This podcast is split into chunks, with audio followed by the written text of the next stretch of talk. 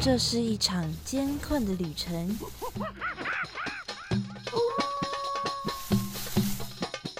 也是一场精彩绝伦的冒险。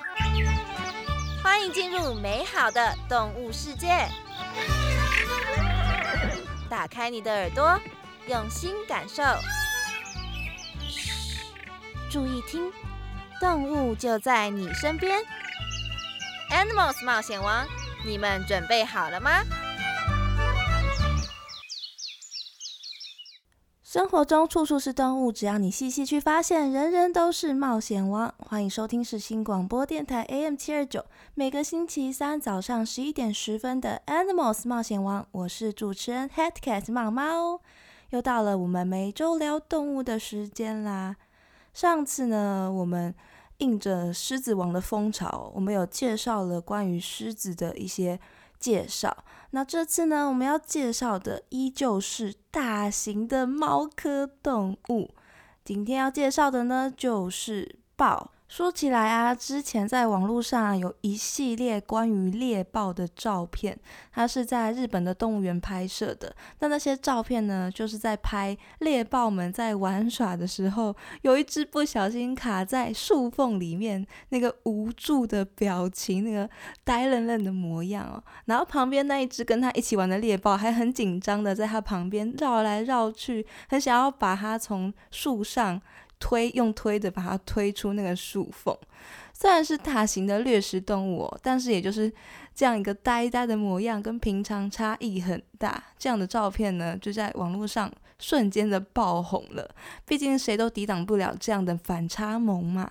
而除了猎豹之外呢，我们平常也常常会听到，还有像是美洲豹、花豹等等的豹。那么这些名字中都有一个“豹”字的动物，到底有哪些不同呢？马上就来进入我们的第一个单元喽！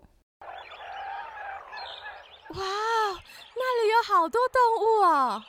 真的哎，可是我一个都不认识哎。哎，有一只动物朝我们走过来了，该怎么办呢？别担心，看我的法宝！快点告诉我们吧，动物大百科。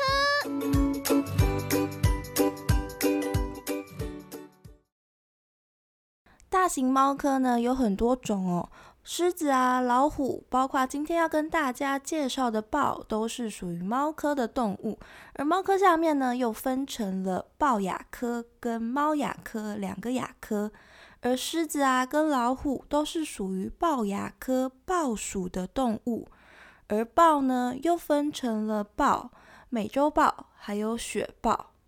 那我们平常啊，还有听到的其他豹，像是云豹，它是一个自己独立成的一个云豹属，跟我们刚刚说的美洲豹啊、雪豹是不同的属，但是它们都是豹亚科的动物。那至于我们另外一个熟悉的猎豹呢，它又是不同的喽，它则是猫亚科猎豹属的动物。就跟其他的豹，除了是不同属之外，它们也是不同的，细分成不同科的。一个是豹亚科，一个是猫亚科。那猎豹它的分类上呢，跟狞猫跟金猫是比较接近的。所以其实啊，光是分类上面就有一点复杂，它们就是有差异的了。但是呢，我们也还是把猎豹一起介绍进去，毕竟就是。名字里面都有个“豹”字，也是我们比较熟悉的。那么接着呢，我们就来更详细的跟大家分析一下各种豹的特色吧。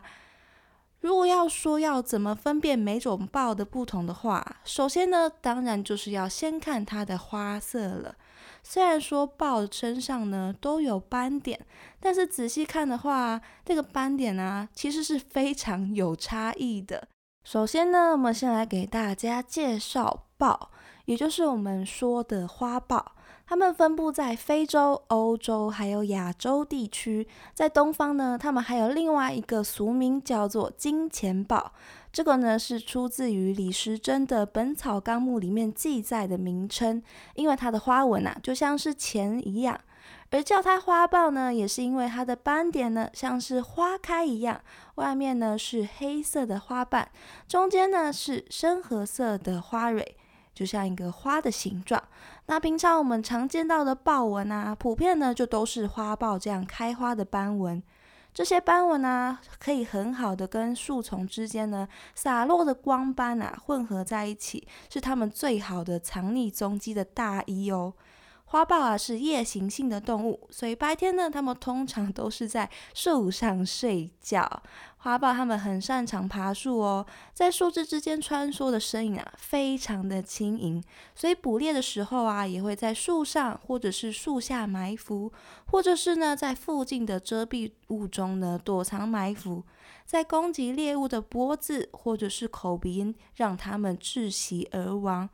它们的猎物范围非常的大。小到像是金龟子也在他们的菜单范围内哦，而且因为啊，他们很擅长爬树，所以猴子也是他们主要的猎物之一。而花豹他们最广为人知的习惯呢，就是会在树上存放他们的粮食。他们猎捕完之后啊，并不会马上的就开吃食用，而是会把猎物呢拖到他们觉得合适的大树上面。这个意思也就是说，他们可能会拖着猎物啊，走上一大段的距离，只为了呢走到那棵他们觉得适合的树，然后再努力的呢把猎物托运到树上，等到确保安全了之后，才会开始享用。当然，如果猎物呢比较小，附近又觉得嗯没有什么危险的话，他们也会就在原地就开始开动吃饭。但是如果猎物比较大型的话呢，他们就会选择搬到树上。他们通常呢会搬运他们一半体重或者是一点五倍重的猎物到树上，有的呢甚至会更重哦。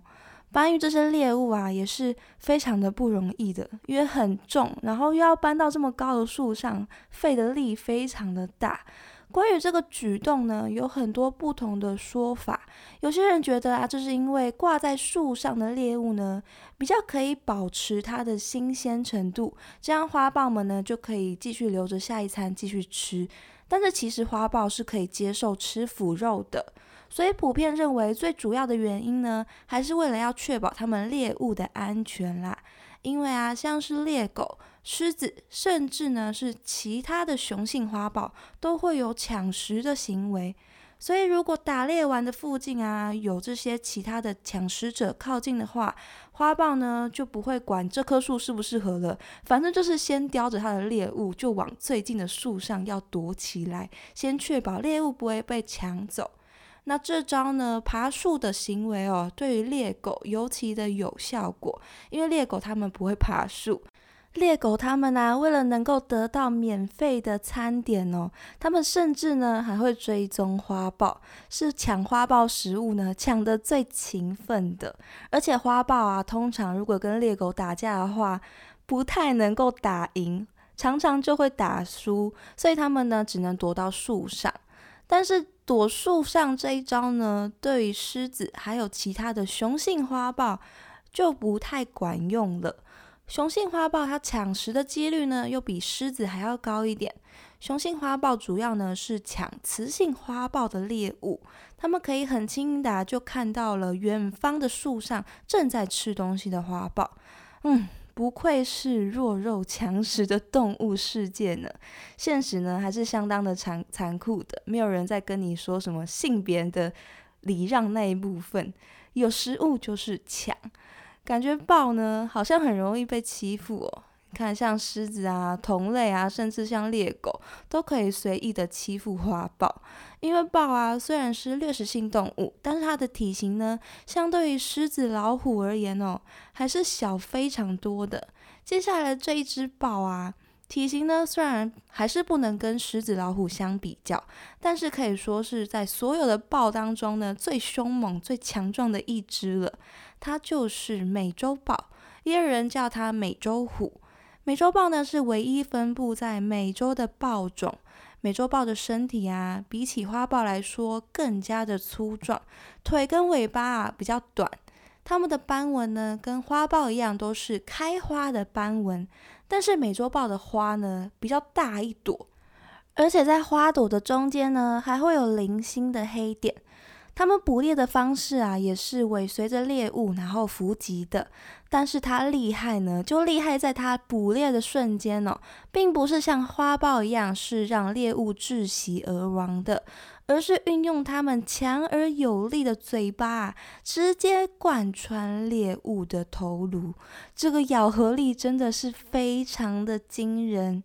美洲豹厉害的点呢，不止在这里。虽然美洲豹呢是猫科动物。但是它非常的会游泳哦，也很喜欢游泳，所以它也会栖息在沼泽啊，或者是水池边。而它的猎物呢，也就包含着各种的水生动物，包括是鱼、水豚，甚至呢像是森蚺或者是鳄鱼这样的掠食动物，它们也会吃哦。而且还很特别的是，它们也会吃海龟哦。海龟的话，他们会等到海龟上岸的时候进行猎捕。至于鳄鱼啊等等的呢，则是会跳进水里跟它们缠斗。所以你如果看到美洲豹的话，不要以为跳进水里就可以逃过一劫哦，因为美洲豹呢是游泳健将哦。其实花豹也是会游泳的，但是它们看到水啊，一般呢就会绕路走，不像美洲豹这么喜欢水。而不管是花豹或者是美洲豹呢，它们都会突变出一种豹，那就是黑豹。根据加州大学戴维斯分校的说法呢，这种现象啊是鼠灰色基因造成的。这种基因啊能够控制呢毛干内的黑色素的分布方式。所以，虽然黑豹呢看起来是很帅气的，但是它们并不是单独存在的新物种，而是花豹跟美洲豹的突变种哦。所以，黑豹虽然全身都是黑的，但是它们身上呢其实还是有豹应该有的斑纹的，只是因为全身都是黑黑的，所以看不太出来。但是如果是在阳光下面，以某一种角度照在它们皮毛上的时候哦，你就可以清楚的看出它们的斑点喽。但是如果跟黑豹啊有相隔一段距离，或者是那个时候呢，并没有光照射在它们身上的话，它们看起来就是全身黑压压的一只。而且有些豹啊，它们其实并不是黑化的这么完全，可能只会有一半的身体呢是全身黑压压的，而另一半呢就可以看到它们原本身上应有的斑纹喽。而这样一只黑压压的黑豹呢，虽然在晚上啊可能比较可以藏匿自己的踪迹，但是比起呢其他有明显斑纹的豹来说，其实黑豹是更容易被发现的。因为一只素色的动物啊，比起一只颜色很花的动物哦，其实在大自然的环境之下是更抢眼、更容易被找到的。但还好，只黑豹只是少数的几个突变种而已。那我们讲完了美洲豹跟花豹之后，再来我们要介绍的呢，是我们很熟悉的跑得非常快的豹，就是猎豹。跟刚刚的美洲豹还有花豹比起来啊，猎豹身上的斑点呢就比较没有这么花花，它们呢是实心的黑点。而猎豹啊最大的特征呢，就是它脸上有着很明显的两道泪沟黑痕，因为。猎豹呢是白天捕猎的日行性动物哦，而这两道黑色的泪痕呢，就可以防止猎豹它们在捕猎的时候哦，被太刺眼的阳光亮到睁不开眼睛，让猎豹呢可以专心的盯着猎物奔跑。如果大家观察猎豹跑步的样子哦，不管是看慢动作或者是看元素播放的影片，都可以发现一个很奇妙的地方，那就是啊，猎豹它不管跑得多快，朝着哪个方向奔跑，它们的头哦永远都是伸得长长的，然后呢，直直盯着前方，是保持不动的。猎豹的头啊，比起其他的大猫咪们呢，都还要小的很多，也比较短，重量呢也就比较轻，不会造成奔跑时的负担，也让它们可以发展出我更宽更大的鼻腔，这样它们在奔跑的时候啊，就可以吸进更多的氧气。但是呢，也因为头部比较小，所以相对的啊，猎豹的牙齿咬合呢，没有其他的大型猫科来的有力量。所以猎豹一般呢都是靠着速度取胜的，而不是像花豹或者是美洲豹一样，可以靠着偷袭，靠着它们粗壮强壮的身体哟来捕猎。跟前面呢比较威武的豹比起来哦，猎豹的外形呢算是比较清秀、比较纤细型的，体型呢也相对比较小，包括它的头比较小，身体呢更加的修长，而且是呈现流线型的，四肢呢也是有利于它们奔跑的修长的四肢，这让它们呢成为大型猫科动物中哦攻击力是最弱的，它们只能捕猎一些体型比较小的动物。像是野兔啊、瞪羚，或者是小型的羚羊，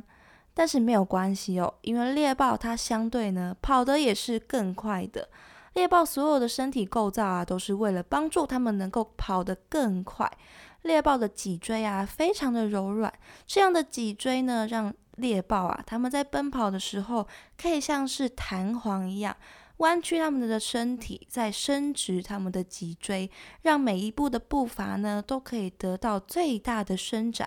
虽然我们说啊，猎豹呢没有其他的大猫来的有力量，但是呢，并不是指它们没有肌肉哦，反而猎豹的后腿、大腿肌上面啊，充满着可以让它们快速收缩的肌肉纤维，而前脚呢，则是有着瞬间爆发力的肌肉，让奔跑的猎豹啊是充满爆发力的，而且呢，可以瞬间的加速。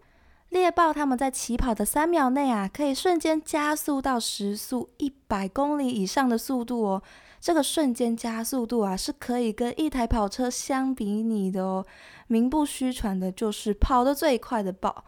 猎豹是猫科动物中的唯一无法伸缩它们爪子的动物。这个爪子啊，可以增加它们捕猎时的攻击力。而脚底呢比较粗糙的肉垫，可以增加它们跑步的时候的抓地力。比起普通的猫科啊，还要长的尾巴呢，则是可以帮助它们在奔跑的时候保持平衡。而且，如果他们追捕的猎物啊是以 S 型的路线啊，去一个弯曲的路线来奔跑的时候哦，他们的尾巴呢就会像是车子的方向盘一样，帮助猎豹改变他们的行进方向，就这样子往右甩，往左甩，这样很可爱，让他们呢可以追上啊猎物弯曲的脚步。虽然猎豹啊可以跑得非常的快，但是猎豹奔跑的时间呢却很短暂。全速奔跑的时间呢，平均呢只有在三分钟左右。一旦呢超出这个时间哦，他们的身体呢就会负荷不了全速的冲刺引发出来的高温，而且他们也必须要停下来喘口气休息。猎豹每次奔跑啊，都会消耗他们极大的能量，所以他们捕猎呢也不全是依靠他们的速度。猎豹呢会在高处寻找猎物的踪迹，接着呢让自己尽可能的靠近猎物，然后伺机发动追捕。虽然许多人呢对猎豹的印象都是在空旷的大草原上靠着速度呢取取胜捕猎的，但是猎豹分布的地形呢其实是很广泛的哦。有的呢，甚至也会在植物比较多的地方生活，而且呢，就会利用这些地表上的灌木丛啊，或是疏林的草原等等，有很多植物的地形哦，当做阻挡猎物的障碍物，让猎物奔跑行动的时候会比较困难一点。也会把这些植物呢，当做自己的遮蔽物来藏匿自己的身影，这样它也就可以以最快的速度捕猎到猎物喽。所以不同地方的猎豹啊，其实呢还是会发展出不同的捕猎技巧的。有些呢甚至还因此呢可以猎到比自己大很多的猎物，像是胡狼啊、安氏羚羊等等的。但是当然啊，也有因为地形呢反而捕猎失败的例子在。毕竟呢现实中可能的因素太多了，可能刚好呢这个地形就。自己被绕进去，反而给猎物挣脱的机会。虽然追捕的速度很快，也是有相当的技巧的，但是六次的追捕中哦，可能呢只会猎捕成功一次而已。猎捕的过程呢，可以说是非常的不容易。猎豹通常啊，追捕一分钟左右，他们就会开始考虑放弃追捕，因为接下来的消耗啊实在是太大了，而且也不一定能够成功。所以他们通常呢会要求自己在一分钟之内就猎捕到猎物，而且刚猎捕完的这段时间啊，是猎豹最危险的时候。体能还没有恢复完的猎豹啊，很可能呢就会被一旁的狮子或者是猎狗攻击，抢走他们的猎物，甚至呢还可能会因此而送命哦。也因此啊，猎豹就算肚子不饿，有机会的话呢，他们还是会发动攻击的哦。那么介绍完了我们比较熟悉的三种豹，接下来的这个豹哦，是被称为雪山之王的雪豹。雪豹它非常的神秘，除了它们的数量啊非常的稀少之外，它们现在呢主要分布的地方是在亚洲的中部的高山上面，也就是它们生活啊是生活在像喜马拉雅山脉这样海拔高达六千公尺的高山，是所有猫科动物中啊分布最高海拔的。也因为呢，他们都生活在高山之上哦，所以我们比较难去接近到它们。而且呢，它们的隐身功力可以说是非常的好哦。它们的毛色呢是灰褐色的，并不是我们所想象中的那样非常雪白的皮毛。因为雪豹啊，它们是岩栖的动物，它们喜欢呢在陡峭的山崖上面呢捕猎呢崖壁上面的羊脂。而这样一身灰灰褐色的皮毛呢，就正适合这样岩石的颜色，搭配上它们的斑纹啊，雪豹的斑纹呢，跟美洲豹一样，都是比较大朵的花斑。那这样一身的皮毛呢，就可以让雪豹很好的隐身在岩石堆中，而这样很难去追踪它的雪豹呢，也就有了山中幽灵这样的称号。雪豹它比花豹还要小只一点。但是它的脚呢是非常的粗壮有力的，大大的脚掌啊，让它们可以在雪中行走，不会陷到雪里面。它们的后腿啊比前腿还要长，让雪豹呢可以有足够的爆发力，跳得更远。它们可以跳差不多十五公尺的距离哦，相当于是七个雪豹的身长，真的跳得超级远的。话又说回来啊，这个时候如果大家算一下呢，就会发现，嗯，十五除以七，这样算下来不就等于说雪豹有两公尺左右这么长吗？这是因为啊，这个长度呢是加上了雪豹它尾巴的长度。雪豹的尾巴啊是众所皆知的长哦，几乎呢就快要跟它们的身体长度一样了。这样长长的尾巴呢，可以帮助它们在悬崖峭壁之间跳跃追捕猎物的时候，能够保持住平衡。而且它们的尾巴呢是相当的厚实的，上面长满了毛茸茸的毛。这个毛毛的长尾巴呢，也会充当雪豹的毯子或者是围巾来保暖。有一点像是松鼠的尾巴那样，不过呢，还有另外一个作用哦，那就是当做口罩在用。